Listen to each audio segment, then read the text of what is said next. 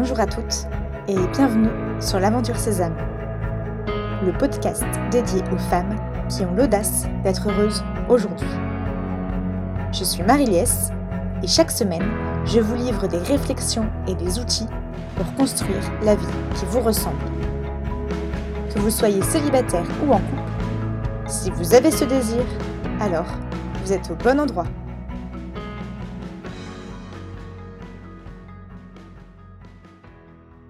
Je suis épuisée. Épuisée car j'ai l'impression de vivre un combat. Vivre un combat depuis des semaines, des mois, des années. Vivre un combat qui ne perçoit pas la fin. Vivre un combat sans toucher à la paix. Vivre un combat sans atteindre la sérénité. Je vis le combat de tenter l'amour, mais je n'y arrive pas. Je m'épuise, je dépense une énergie colossale, je sors de moi, je mets en place des tonnes de choses, je sors constamment de ma zone de confort, je déploie mes ailes comme je ne l'avais jamais fait avant, et rien n'avance, rien ne bouge, rien ne se concrétise, rien ne dure, tout repart à zéro. Parce que je suis célibataire et que mon désir le plus cher est d'être en couple, je grimpe des montagnes. Je me fais accompagner. Je suis inscrite sur plusieurs sites de rencontres. Je ne refuse jamais une invitation. Je demande à tous mes amis de me mettre en lien avec leurs amis célibataires. Je rencontre de nouvelles têtes. Je vais à des week-ends. Je vais à des after-work. Je me dépasse, entre en contact, fais des efforts, prends soin de mon apparence, traverse la France pour prendre un verre avec un homme, J'apprends chaque jour à m'aimer davantage, je me réinvente, me laisse bousculer, montre ma vulnérabilité, mais je m'épuise. Oui, dans cette quête de l'amour, dans ce désir viscéral d'être en couple, je m'épuise, je pleure, je divague, je sens une morosité, une tristesse, un fond d'amertume constamment présent. J'ai l'impression de ne rien ressentir pour les hommes que je rencontre, mais de ressentir une profonde tristesse lorsque je suis face à ma solitude.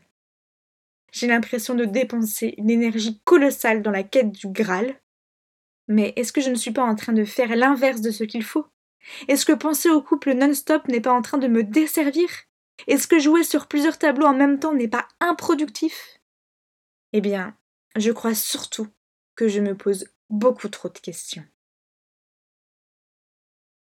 Si vous êtes une femme célibataire qui se sent concernée par ces propos, j'ai envie de vous dire, vivez votre vie à fond. Faites ce qui vous fait du bien. Sentez encore plus que vous avez un corps, que vous êtes une femme. Prenez encore plus soin de vous. Osez davantage vous faire des cadeaux, créer des moments hors du temps, des moments de pause. Sortez de votre quotidien. Mettez ce quotidien en mouvement ou en hibernation. Et ne pensez plus à votre célibat. Sortez ce sujet de votre tête. S'il est trop présent, ça se voit. Ça se voit dans votre attitude, dans votre attente et dans votre tristesse. N'attendez rien de vos rencontres.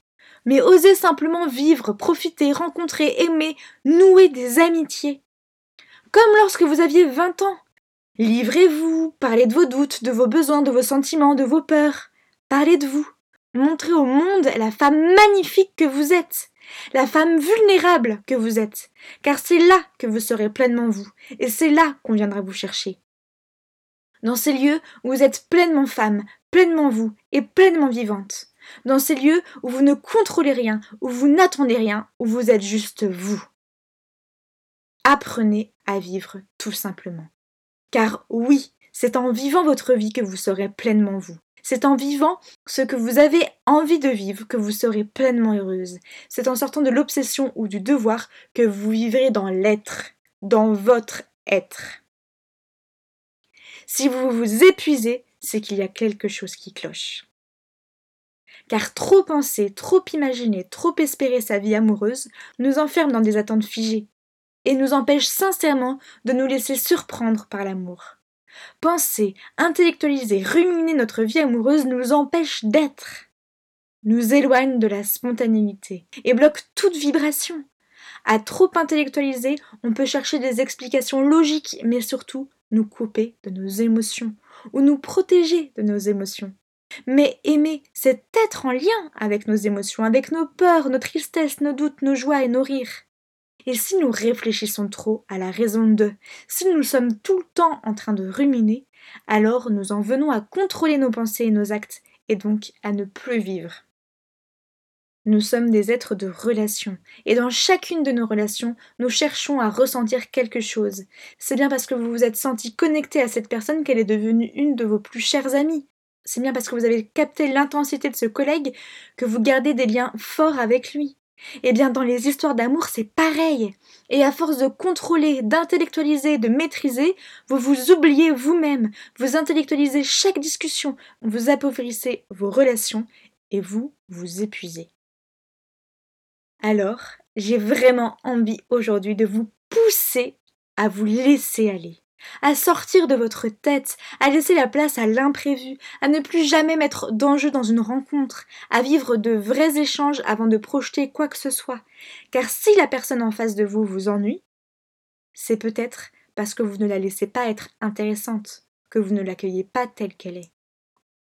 Alors pourquoi ne pas décider de réapprendre à vivre Apprendre à ne pas vous forcer à sortir, apprendre à regarder le monde avec de nouvelles lunettes, apprendre à annuler une soirée si vous sentez que vous n'avez pas envie, apprendre à voir vos amis chéris que vous avez mis de côté, apprendre à approfondir une relation avec cette nana que vous avez croisée à plusieurs reprises et qui vous inspire, apprendre à partir courir lorsque l'envie vous démange, apprendre à dormir aussi, oui oui, vous avez sûrement du sommeil en retard, apprendre à être bien avec vous-même, et ne plus montrer une façade de vous, mais montrer votre vrai visage.